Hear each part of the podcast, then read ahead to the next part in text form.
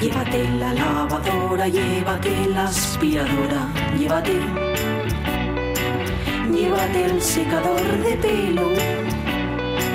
Llévate el horno microondas, el casete, la olla express, pero la radio es mía. La radio es mía. La radio es mía. Y quédate con todo lo demás. La radio es mía. Con Pachi Poncela.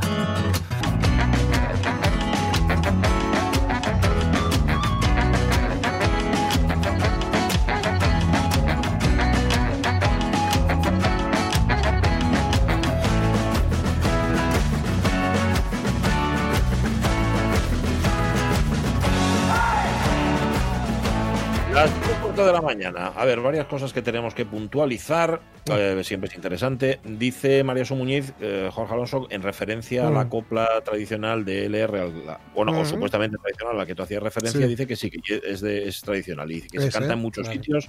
Mm. Si dice chavala de pelu roxo, Mm. no te lo presumes tanto, también lo tiene el ganado y está pastando campo. Eso es. Así que es tradicional. Eso Mola, ahora mismo mola, mucho, ¿eh? Lleva el pelo roxo, eh, cantando también. Eso te mira a ver, María. Pues a ver, lo que pasa es que te quédate bien el pelo rojo. Claro. ¿Qué más? Em, la artista a la que antes hacíamos referencia y que fue la primera, la primera en hacer una peli sonora, no fue Rita Castro, como apuntábamos, sino Concha Piquer. Esto nos lo recuerda Ah. Ramón Redondo. Y sí, si vais vale. a buscar esto, fue una película, eh, es una película que está guardada en una cinta, mejor dicho, porque como apuntaba Jorge, no es una película en sí, no es una historia en sí, no tiene una trama ni nada de esto. Es una película de 11 minutos que apareció en la Biblioteca del Congreso de los Mm. Estados Unidos y que es del año 1923, es decir, Sí. cuatro años anterior Fíjate. a el canto. Así Ahí que está, nada, ahí está. eh, dice de hecho que no es solamente, dicen que nos la descubrieron allí, que no solamente es la primera película en español, sino que es anterior a la que se considera oficialmente la primera. Y ojo, también la primera película sonora en portugués. ¿Por qué? En esta película, Concha Piquer, que entonces, claro, en el año 23 era una rapacina, fundamentalmente, recita, canta un cuplé andaluz, una jota aragonesa y canta Ainda Mais, que es un amigo. Toma ya.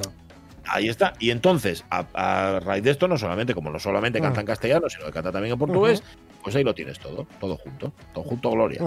Y, y, eh, este se, se echó esta película, por cierto, en el año 23 en Mm. Nueva York. O sea, la cinta está guardada ahí en la biblioteca de la librería del Congreso, justamente por eso. Pero que Porque, podéis, eh, podéis verla en YouTube, ¿eh? Está, está- YouTube, sí, está sí. colgada en YouTube, Mm. sí. O sea, no tenéis que ir a Washington, librería del No, más bien. Hombre, molaría. Hombre, sí, Mm. sí, la verdad que estaría bien. Estaría bien. Mm, pero no, nada, que nada, porque además mañana tenemos programa y luego esto se y cine. no- bueno, ¿qué más? Eh, nos han contado más cosas los oyentes acerca de las huelgas y, bueno, también nos ha aclarado, por cierto, que no quiero dejarlo pasar, María Sumuñiz, que la diferencia entre el colegio de Samu y otros colegios es que en el colegio de Samu la comida la hacen allí. O sea, Ah. no hay un catering que ofrezca, Sí. no hay una empresa de catering que ofrezca la comida ya hecha.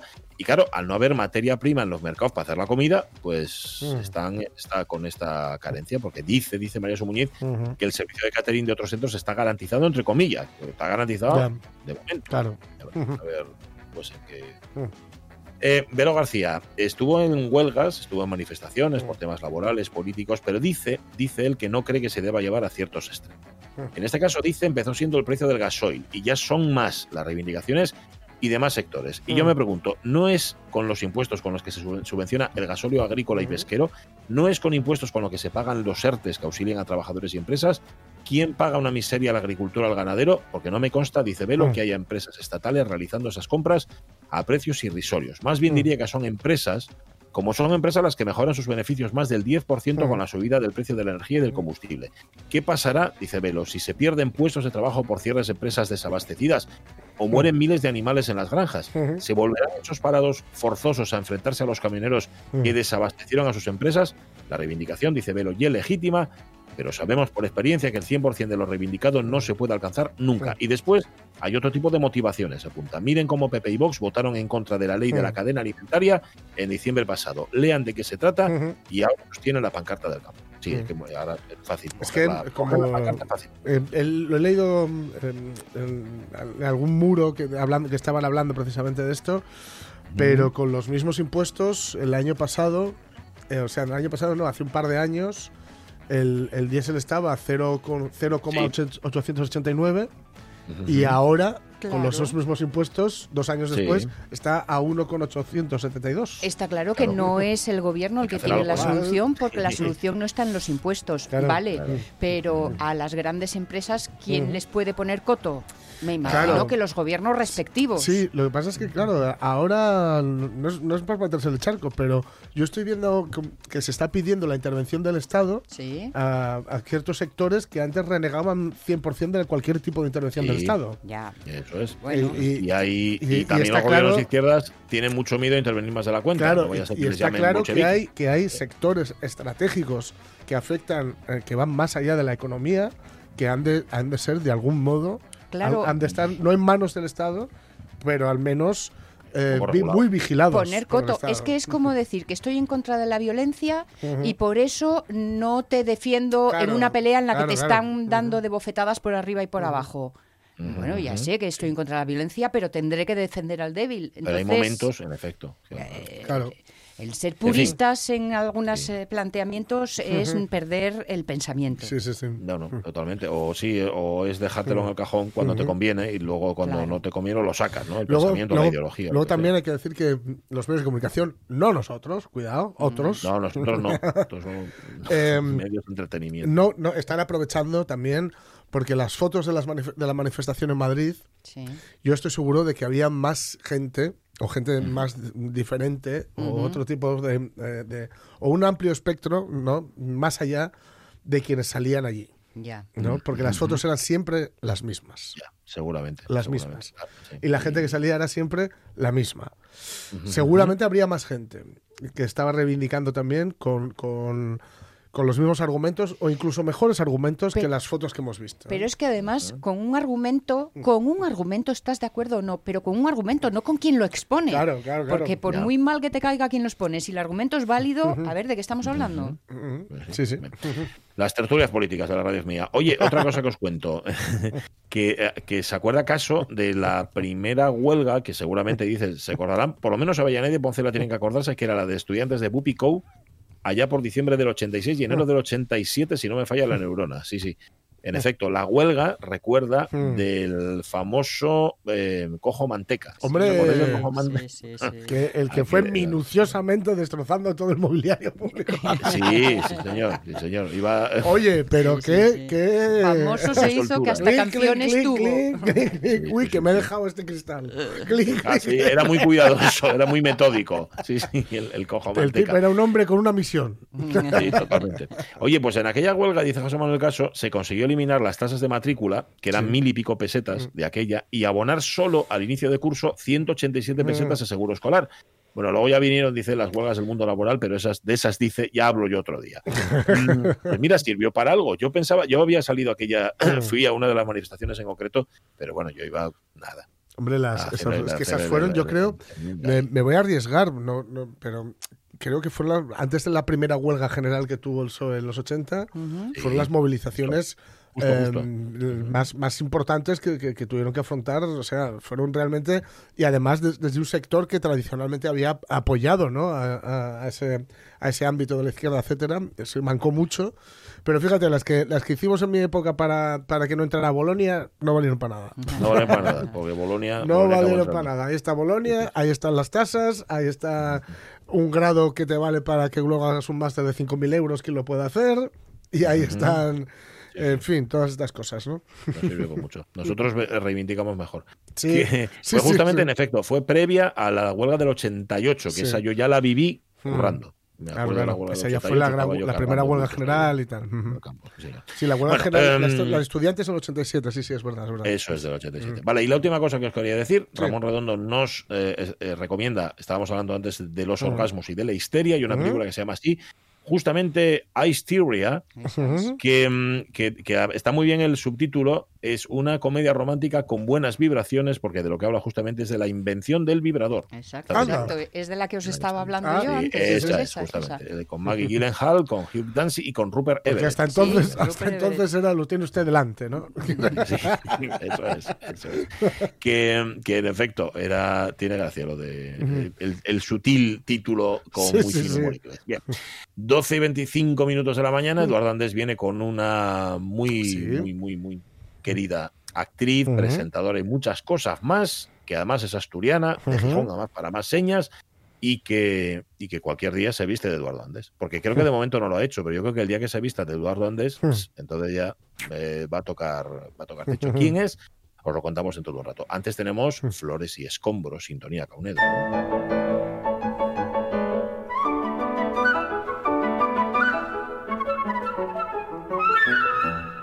Al profesor Javier García Rodríguez le encaja, eh, fíjate, va, va encajado hoy entre dos fechas, entre el Día Mundial de la Poesía y el Día Mundial del Teatro, que es nada, en unas fechas, en unos días solamente. Profesor, El niño que miraba a García Lorca. El pie de foto no aclara dónde está tomada la imagen. Solo informa de que son los componentes de la compañía de teatro La Barraca en 1933. Todos los protagonistas de la misma se sitúan delante de la parte trasera del camión con lona blanca, formando una especie de pirámide descuidada y compuesta por hileras muy poco ortodoxas. De la lona emerge lo que parece parte del decorado o del atrezo.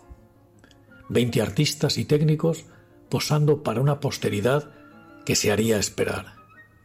Ellos con monos azules anchos y boina calada. Ellas vestido azul con cuello blanco. Sonrientes. Todos llevan la escarapela de la compañía. El nombre en la parte superior, una rueda de carro que lleva inscrita una máscara teatral en el centro y la leyenda Teatro Universitario, Unión Federal de Estudiantes Hispanos en la parte inferior. Se ven maletas y carteras de mano. Hay una mujer con abrigo y tocada de negro y un hombre trajeado y con corbata que posa en cuclillas como un jugador de fútbol. García Lorca mira a la cámara confiado y feliz sentado sobre una maleta y cogido del brazo de uno de sus compañeros. Lleva guantes de lana y bufanda. A la izquierda de la fotografía, casi fuera de foco, tapados parcialmente por el hombre trajeado, con sombrero y en cuclillas, aparece un niño con pantalón negro, quizá corto, jersey con cuello abierto y bastante despeinado. Lleva de la mano a otro niño más pequeño que él, este sí en pantalón corto. Tal vez su hermano. Todos son suposiciones en esta historia menos los muertos, que son reales. ¿No tienen frío esos niños? La compañía ha llegado a su ciudad, a su pueblo, a su vida. Están mirando a García Lorca. Los niños de ese pueblo, todos ellos para mí sin nombre, reciben en sus calles a los cómicos que traen los entremeses de Lope de Rueda, de Juan de la Encina y de Cervantes, los autos de Calderón, las comedias de Lope de Vega o de Tirso de Molina. Todos ellos, los niños sin nombre, que miran a Lorca, los cómicos y las cómicas, el camión, las maletas, el frío de las manos, las calles hospitalarias, se convertirán muy pronto en parte de una tragedia cuyo texto estaba por escribirse. Los niños que miraban cara a cara al futuro esperando encontrar en él un retablo de las maravillas y terminaron dándose de bruces con una vida que no era sueño sino pesadilla.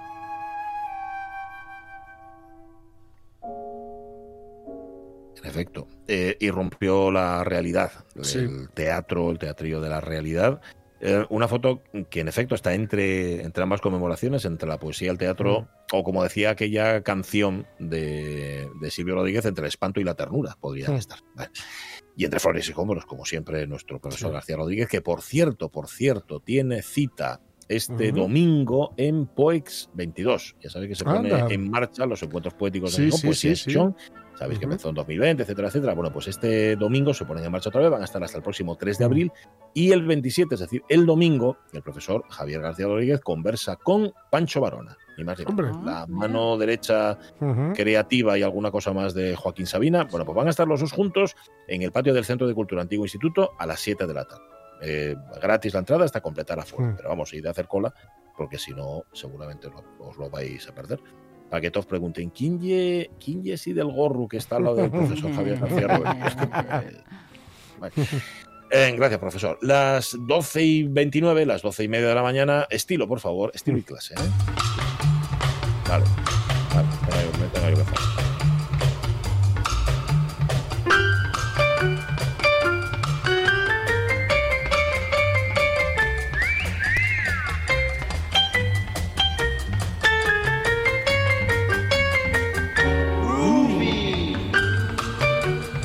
¿Cómo estás, Eduardo Andrés? Muy buenos días. Hola, Hola. Eduardo. ¿Qué tal todos? ¿Qué ¿Cómo tal? Ay, qué bien, qué susto. Qué susto. Pensé que te había sido, que no está. Pero has vuelto. Estamos muy bien. Tú estás estupendo también, me imagino, ¿no? Yo estoy estupendo. Además, he de decir una cosa que fijaros Por que favor. siempre digo yo que que bueno que su majestad la reina nos oye Ujú. porque siempre mm, toma Sí, nota y hace, sí, sí. y hace esas cosas que, que yo esos consejillos que yo le voy dando pero fijaros Sí. una cosa curiosa yo creo que me he equivocado de profesión yo Mm. creo que, que la de diseñador la tengo que cambiar porque os acordáis cómo finalicé el programa de Miriam Díaz Aroca, eh, eh, bueno, pues cuando ella estuvo, que dije eh, de Oscar is go to Miriam. Sí, bueno, sí. sabéis que este, este- esta madrugada del Mm. lunes 28 se van a, a celebrar los Oscar en, bueno, pues la gala de los Oscar. Y fijaros que ahora ya sí que se ha anunciado que en el programa de lo de Evolé, de, de Jordi Evolé, pues ha reunido a Miriam Díaz Aroca, ha reunido Ah. a Penélope Cruz para eh, hacer un especial de los 30 años de, de Belle Époque, la, de la película de Belle Époque, justo en la propia noche de los Goya. Con lo cual, Sí, eso es fascinante, señores. ¿eh? O sea, creo Sí, que voy a mm, comprarme una bola de cristal. Sí, sí, sí, sí. Sí, te vas a, le, Pitoniso, le vas a hacer la competencia a tu amigo Rapel. Le voy a Sí. hacer la competencia Este a Rapel, paso. la verdad, le diré, bueno, pues a Rapel, pásame a mí mm, Los trastos de adivinar. efectivamente, ¿no? Pásame el testigo, ¿no? Pero bueno, hoy es. un día grande para todos nosotros, eh, Sí. eh, señores y señoras, hoy es un día grande porque tenemos a, con nosotros a una persona que yo estoy encantado de poder anunciar, eh, esta, esta mujer todoterreno, una mujer que, que se ha reinventado a sí misma y que se ha hecho a sí misma eh, una mujer asturiana, que tengo muchísimas ganas de, de poder decirlo, ¿no? Eh, que se ha convertido en uno de los rostros más conocidos de, de la televisión y, y de, la, de la pequeña pantalla y, y de la gran pantalla, ¿no? Eh, realmente ha sido una mujer todoterreno que se ha cosechado a sí misma y mm, bueno, me encantaría presentarla con la mejor de las Hombre. canciones que la va a definir perfectamente. Sí, señor. Dale, Caunedo. Ahí va.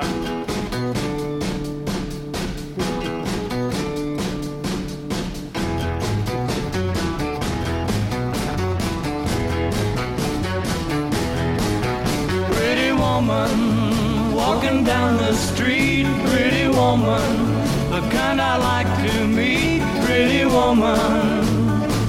I don't believe you, you know the truth.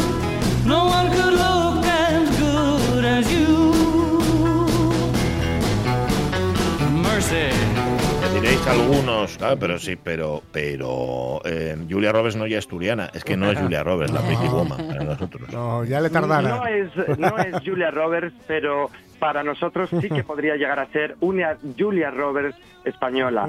Es Paula Prendes, a la Olé. que tengo el gran honor de, de saludar junto con todos vosotros. Buenos días, Paula. Buenos días, bueno, qué presentación. Buenas. Yo no sé si estoy a la altura de Julia pero- currada. Ya, ya sabes, ya sabes cómo es Edu. Oye, Paula, aprendes que, que está, como siempre, arriba del todo, en, el, en lo más alto del estrellato y que sobrevivió a mí. O sea, me sobrevivió a mí, sobrevivió a la experiencia de haber trabajado en la radio conmigo hace años. Ya solo por eso me- merecerías la medalla al trabajo, Paula Prendes. De Pachi, por favor, mis inicios con Pachi. los Ay, qué tiempos aquellos. Ay, qué tiempo, por favor. Que tú eras una niña todavía. Y, y, y parecía que iba a tener una profesión seria. Y, luego mira. ya. mamarracheo. Y lo hubieras tenido de no ser por Pachi, seguramente. Es verdad, es verdad. Sí, pero Pachi sí, era una institución. Totalmente, totalmente. O sea, era- trabajas con Pachi Poncela, me regalas Ahora, soy un ahora soy un busto, ahora me tienen me hicieron un busto conmigo, soy un busto parlante, fundamentalmente. Oye, lo, lo que pasa que a ti, la- yo siempre tuve la sensación, Paula, de que a ti la radio se te quedaba pequeña. Tú te diste cuenta, a ver, no, no cuando hiciste prácticas Sí. en la SER, seguramente mucho antes ya te habías dado cuenta que la radio no es que fuera poca cosa para ti, pero que tú querías mirar más lejos, ¿no? Buscar otros horizontes. Sí, sí, yo tenía la sensación de, oye, esto, yo, yo trabajaba, ¿eh? O sea, me, me lo curraba, pero decía, esto, esto no lleva para mí. Esto no lleva Esto a no mí. lleva a mí. Cuando me vino la oportunidad de hacer un programa de tal, dije, esto sí me gusta. Entonces, claro. No, no que se me quedara pequeño, sino que no era mi sitio. No, que claro, Claro, cada no, uno no, tiene, que, tiene que encontrar el suyo. Lo que pasa que yo no tengo muy claro si, si lo encontraste todavía, porque tú como vales para todo, o sea, lo mismo te haces una serie que una peli que presentas, ¿lo encontraste ya, Paula, tu sitio? Pues no. La cabeza. ¿Qué- ¿Quién quiere encontrar con lo divertido que es buscar? ¿Verdad? eso, eso es lo que iba a decir yo. Fijaros además que que, mm, que tenemos, ya nos lo comentó Miriam en su momento, hay Sí. muchas mujeres y más en, en el mundo del arte que son mujeres todoterreno, ¿no? Es decir, que, que valen para todo y sirven para todo y todo lo hacen bien, ¿no? En este caso. Yo fijaros que he tenido el, vamos, he tenido el, el placer de poder trabajar junto con, con Paula en, en dos grandes series, eh, lo que era Gran Sí. Hotel y, y lo que es Velvet. Y es Mm. verdad que ese primer comienzo de Paula en Gran Hotel con, con el famoso personaje de, de Cristina Olmedo, que em, para mí he de decirte, Paula, además, que creo que Cristina Olmedo, sinceramente, eh, fue uno de las mm, de las tramas más importantes Mm. de, de la serie, la Sí, verdad. hombre, Y era yo la trama realmente principal de la, de la primera temporada, realmente. Efectivamente, o sí. sea, realmente es que fijaros, hay, hay una cosa que es así, eh, habían grandes estrellas, eh, grandes actrices y, y comenzaba, un, un- en- entre comillas, una, una nueva actriz que era Paula Ujú. Prendes y sin Total. embargo toda la trama iba alrededor de ella, pero es que consiguió abordarlo y hacer de, de todo, o sea, mm, transmitirnos una bondad cuando realmente era una mala malísima, ¿no? En ese aspecto.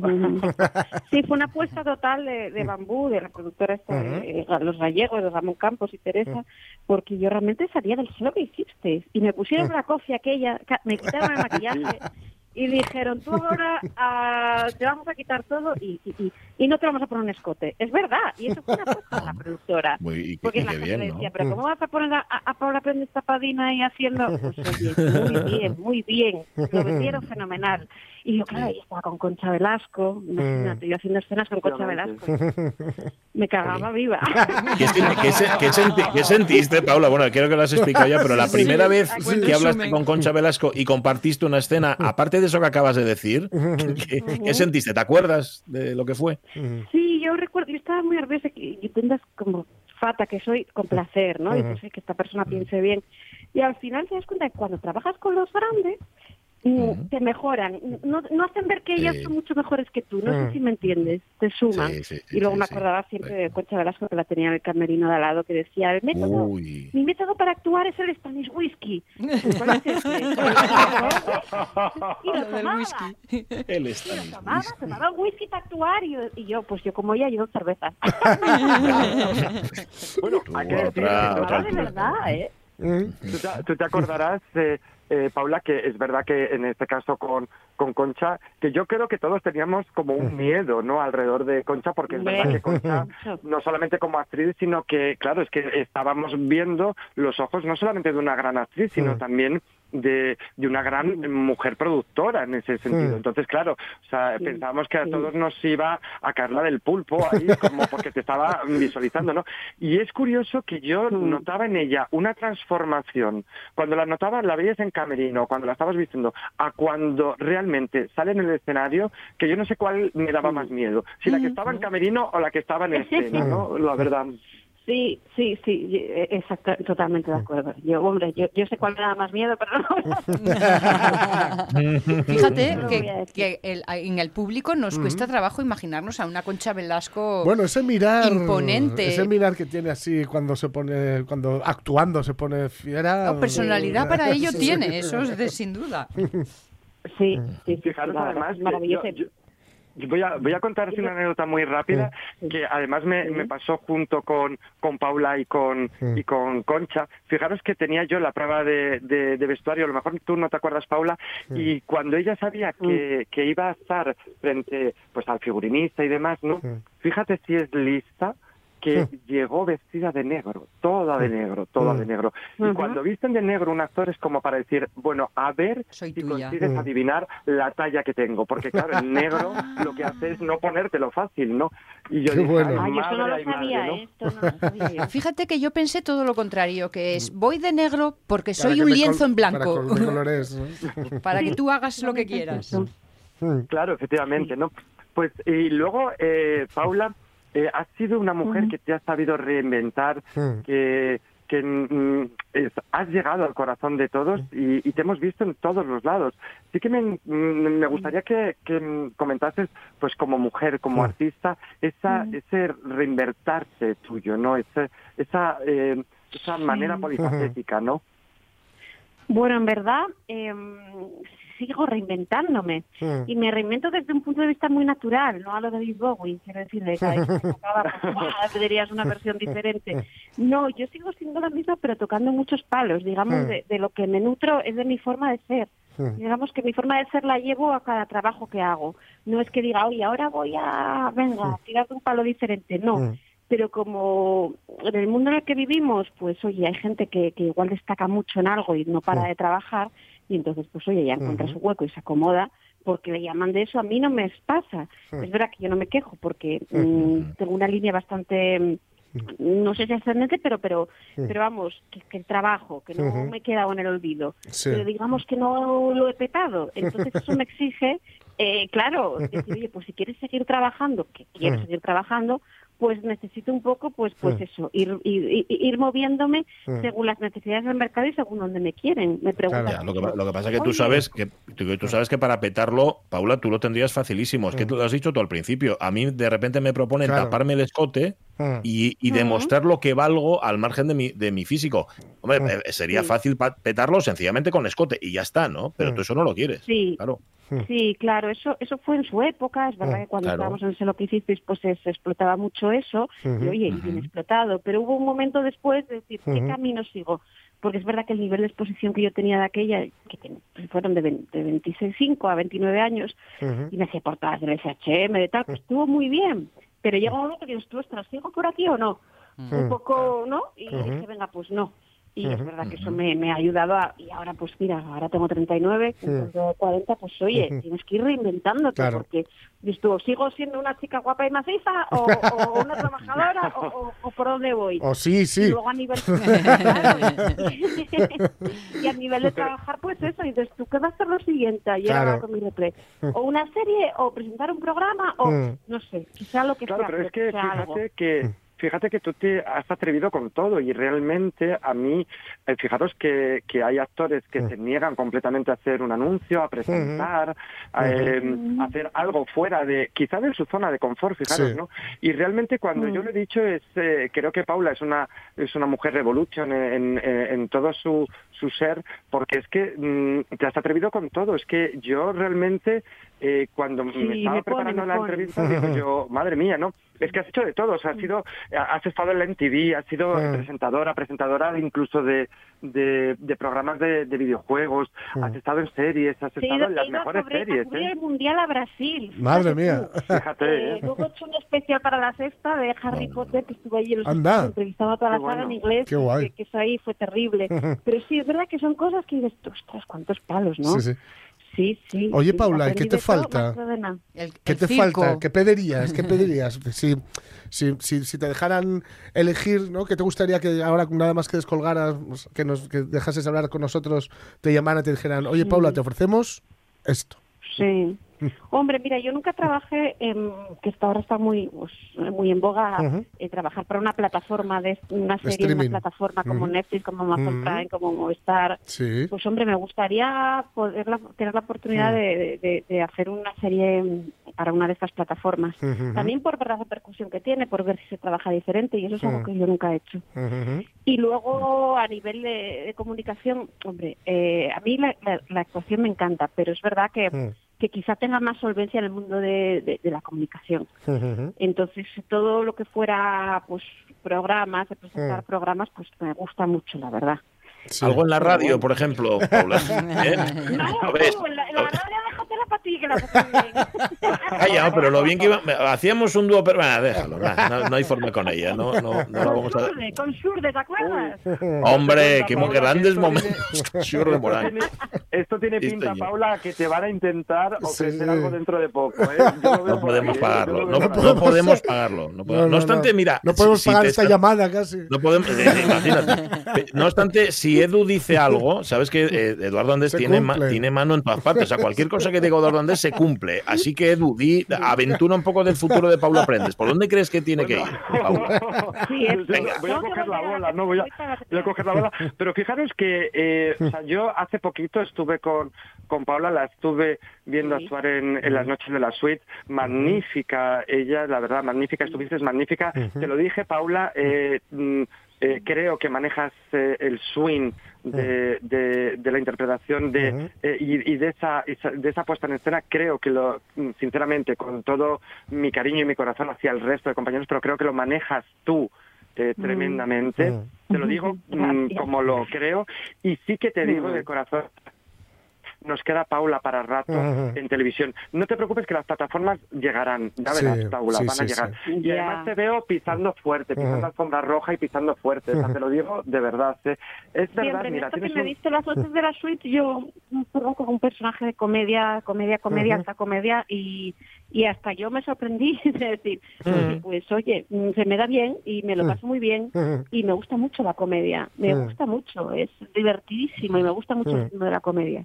Así que mira, de- comedia, no de, de verdad os digo que, que era sorprendente porque eh, o sea, a mí me llegó a costar reconocer a, a Mm. Paula.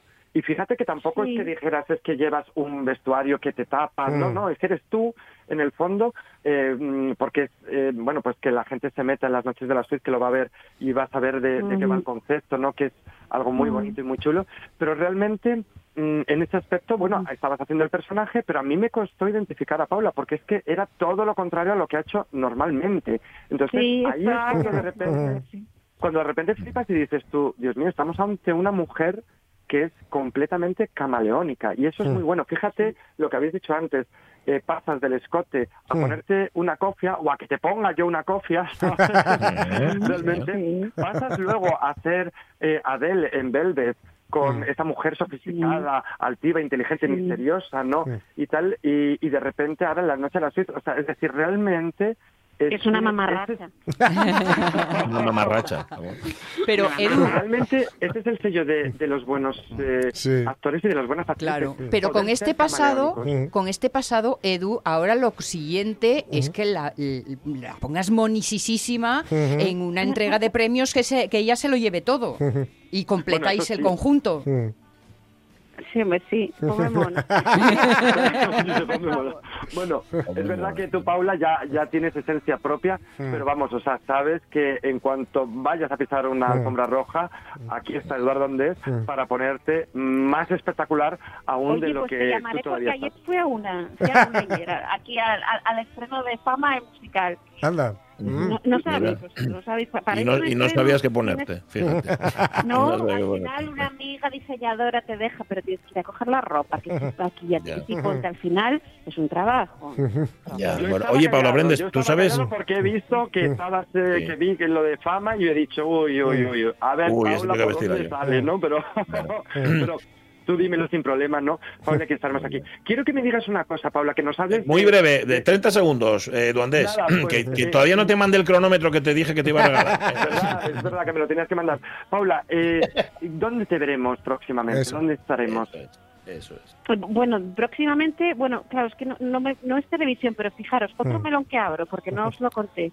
Voy a hacer unas lecturas, eh, ¿Mm? unas lecturas dramáticas del Principito Ay, con la. Orquesta Sinfónica de, Casti- de Extremadura. Mm. qué Entonces, guapo. yo seré bueno. Principito, Qué guay. es muy guapo eso, hasta Chile le va a gustar. Sí. Yo seré Principito y Alberto Amarilla, que también es, no sé si Mm, lo conocéis, sí, imagino que sí, sí. el hace del adulto. Y entonces lo hacemos todo, tenemos varios vuelos cerrados con la Orquesta Sinfónica de, de Extremadura. Mm. Y la vamos a hacer ahora en abril. Y eso es una cosa muy bonita. Y Qué es otro guay. melón que abrimos.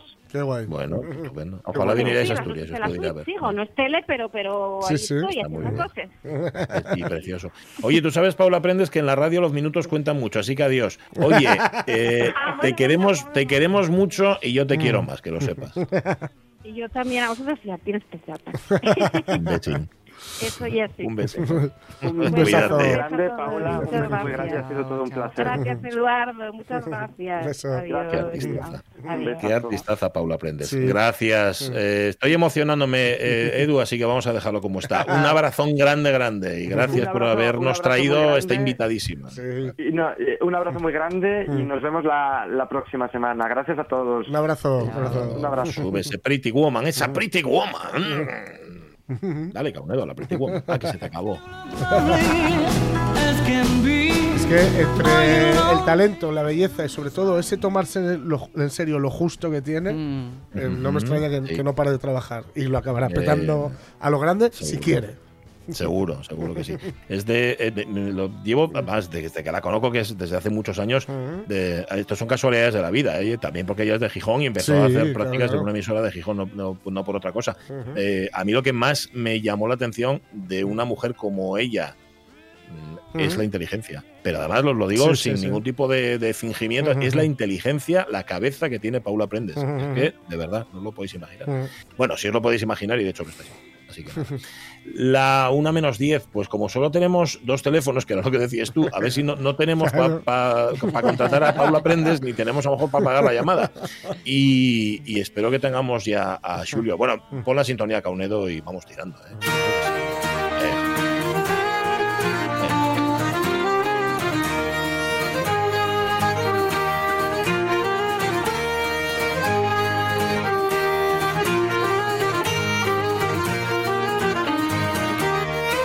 Está Julio ahí, está Julio Concepción, buenos días. Buenos días. Ahí estás, estás. Qué bien, qué bien. Bueno. Oye, ya, ya calentó ¿eh? el tiempo, ya se nota la primavera. Ya estoy en la, en la huerta intentando sembrar unas patatas. Ah, vale. Que- Eso de intentando. intentando, porque la verdad es que no es que, que tenga mucha gracia, ¿sabes? Pero hay que sembrar las patatas. Ah, que no te, que no te apetece mucho, ¿no? Ponerte ahora con eso, pero bueno. Es que estaba, estaba yo con la toponimia y entonces eso Ya. ya más... eh, Ya más digo, no, que prestoso. no te soy una cosa al pueblo, voy a aprovechar para sembrar las patatas. A buen día hoy. Sí, sí, sí, señor, sí, señor. Bueno, eh, oye, n- ¿tú te acuerdas si nos quedó algo pendiente la semana pasada, Julio? Un recimuru, un recimuru. Ujú. Ah, sí, sí. Sí, caía a la, a la falda de, de Peñamayor. Claro, hacía falta saber exactamente si es Recimuru o Recimeru. O. Recimeru. No obstante, mm, no lo encontré por ningún sitio, por supuesto, nadie lo analiza, ni, ni está, ni, ni hay otro, una palabra. Solamente ese primer componente en re podía ser campo, y ese cimuru podía ser el campo cimeru, el campo de arriba, o el Ah. campo en el límite, como decíamos otro día. Mm, eh, no obstante, lo de campo puede ser fácilmente. Campo Cimero, que ese límite está a unos 600 metros de altura en la falda de Peñamayor, o sea que prácticamente podía ser el campo ya, digamos, el pueblín más alto donde se puede sembrar, que es eh, también lo tenía medido. Ahora bien, también existe en asturiano la recimal, la recimal es la parra de las uvas. Entonces, en los pueblos No había siempre había recimales, siempre. Vamos, yo aquí, mira, en esta huerta que era de la familia, siempre hubo una recimal, que era unos, unas eh, cañas de, bueno, de, de uvas, de- eran parras, pero eh, largas y gordas, tenían hasta 15 y 20 centímetros de gruesas y rodeaban las casas. De tal manera que podía ser la recima, es decir, eh, la zona de las recimales o, o un sitio donde se dieron las recimales, porque estas recimales, que son de uvas un poco más menos dulces, se dan a una altura bastante buena. Vamos, yo las vi hasta 700 y 800 metros de altura. ¿eh? Entonces a 600 metros, podía decir, podía venir de recimal, de los, rec- de los racimos de las uvas. Claro, racimu, recimu. Claro, claro, claro. No, no, eh, eh, va, aquí se dice recimo, no se dice re- racimo. Eh, el- la recimal ya tiene uvas, la recimal este año, en fin, quemaron y las, las, las follas. Es decir, de- lo- la- aquí los racimos de las uvas son los re- recimos, que eran uvas negras. Se encuentran unas silvestradas por muchos sitios todavía. Incluso allí había que mirar que pudiera quedar eh, alguna, donde había uvas, siempre quedan restos mm, salvajes, claro, silvestres, y eso pudiera confirmarnos el topónimo, porque nadie lo analiza por ningún sitio. ¿eh? No, yo no, no lo encuentro analizado por ningún sitio. No obstante, Ajá. esas dos posibilidades hay. Vale, vale, vale. Bueno, o sea que se fuera el Prado de arriba o que tuviera que ver con los recimales. Bueno, a que, que alguien investigue, que alguien vaya hasta allí, hasta el pueblo este ahí en Vimenes y que mire a ver si hay recimales ahí. Igual Y mejor si un día de. paso por allí, subo. Si un día paso por allí, subo. Mira, a ver. pues, O- Total. no tengo- O una de dos, o tiene Vs o oye la cima de la cima. eh, exactamente. Vale. Clara. Oye, el otro día me quedó a mí en el Garguelu una, una pregunta que es que luego además la, la vamos a ampliar porque hoy eh, estuvimos hablando de nombres de pueblos, fíjate tú, qué, casualidad. Eh, para empezar el programa y para terminar hablamos de toponimia. Pero bueno, eh, a mí quedó el otro día en el Garguelu una playa que hay en Gijón que, la, que tiene el, el feísimo nombre de la Cagonera. Hmm. Es que resulta que hoy Rodríguez Rego nos saca un pueblo que lle de, de Pravia, que lle Cagarienzo. O sea, que tiene también ese, esa, esa raíz, ese, ese origen. Claro, el, mi- el mismo caga. En una ye caga y en otro ye cago. Cagonera y Cagarienzo. ¿Esto de dónde puede venir, eh, Julio? Claro, estamos en lo de siempre, la transformación popular. Sí. Eh, es efectivamente cagonera y cago y cago. en fin, Cagarienzo. Cagarienzo. Cagarienzo. Entonces, hay un sitio claro que ya en el Aramo, que es el Cagachuneiro. Cagachuneiro. Entonces, las cagachunas, aquí no hay ninguna duda. Las cagachunas eran los lugares de donde los caballos eh, se esteaban, es decir, Miriam, que se dice, ¿no? Entonces, la- las cagachunas son los excrementos, las bonitas, bueno, los excrementos de los caballos, de las caballerías, solamente. Ay, amigo. Y esas son cagachunas. Entonces, esas cagachunas mm, se usaban para ciertas cosas. No es que sean muy productivas, por ejemplo, para, el- para, para la hierba, pero se- eh, le- los excrementos de los animales en el monte se amontonaban y se bajaban incluso a los pueblos para abonar, porque no había. Por lo tanto, en el cagachuneiro de, del- del Aramo no hay ninguna duda, es de las cagachunas, porque lo siguen haciendo allí los caballos y todavía, vamos, comprobado que en ciertas épocas hay montones de, de cagachún, por el verano, claro, por el verano arriba. Entonces, esto otro de cagonera, eh, efectivamente podía estar en relación con, mm, si es zona de animales, donde hay animales, entonces allí, allí lo que hacen es aprovechar, una vez que ir aprovechando las bonicas, es decir, el estiércol para abonar las tierras. Vale. Entonces, Y, esto- eh, eso es- y si no, esos cagos, caga, pueden ser transformaciones de cavea, por ejemplo, o de, es decir, de cueva. Si está en cueva o ese cagonera, podría ser algo así como cabonera, de cabo, de cóncavo. Si es Vale. una playa que tiene curvas, de, de cabo, una palabra. O de, bueno, de límite. Y cagarían Vale. por lo mismo. Es decir, el, el lugar o abundante en, en eso, en, en excrementos que, usaban para abonar las tierras, por supuesto, o también, en- eh, como hay cobarata también, en forma de cueva. Ya lo miraremos. Vale, Mira, eso, Oye, Julio, Esto de- del uso de, de recoger las cagarutas y llevarles para casa, eh, mm, no sé si, si lo leí, lo inventé, lo vi en algún sitio y no es cierto, u- usarse también como, eh, como combustible para quemar. Por ¿Te suena supuesto, esto? Por supuesto. ¿Qué hacen en la India? Además que mirar, mirar estos programas tan interesantes que hay a veces culturales sobre la India. Es decir, esas, eh, todo ese tipo de, de- sobre todo de bonicas de las vacas, se usaban efectivamente para quemar. es decir, para, sobre todo para encender. Porque una vez que estén bien secos se enciende muy bien, prende muy bien. Y en el monte, por supuesto, en las cabañas. Ahora, se usaban para más cosas. Hay paredes, mira, yo lo vi en caso, hay paredes que están revocadas con bonica de los animales. Anda. Era una especie de, bueno, son esas que llaman voladros o que llaman paredes de imprenta, que son barretas o cebatos, es decir, de paredes de, de varas que rellenaban con bonicas. Yo las vi, tengo fotos, ¿eh? perfectamente revocadas, porque guarda mucho calor. Ah, Claro, mucho claro. calor. Entonces, ¿qué va? Esas, ca- esas escagachunas ca- se usaban para muchas cosas. Ahora no suena efectivamente a cagar, pero no, no. Cosas. ¿Qué hacen en la India? Si en la India van recogiendo la- las bonitas de las vacas. Sí, Las sí, van sí. recogiendo. Sí, sí, sí, sí. Así Entonces es. hay un programa, y además es una cultura muy remota, muy antigua y muy inteligente de recoger lo que tiene energía o lo que Mm. sirve. Desde luego, bueno, yo lo de las, las paredes revocadas, no huele nada, ¿eh? Además estuve viendo, no huele nada. Te lo iba a preguntar, no huele, ¿eh? no huele, no, está seco y además la- cuando era de hierba, esas cagachunas no, no, no huelen a nada. Otra cosa es de las de los piensos, pero la que huele que Ah. vamos a un tutu te apesta, eso apesta. Mm. Pero las de las vacas de hierba, ese cucho no huele.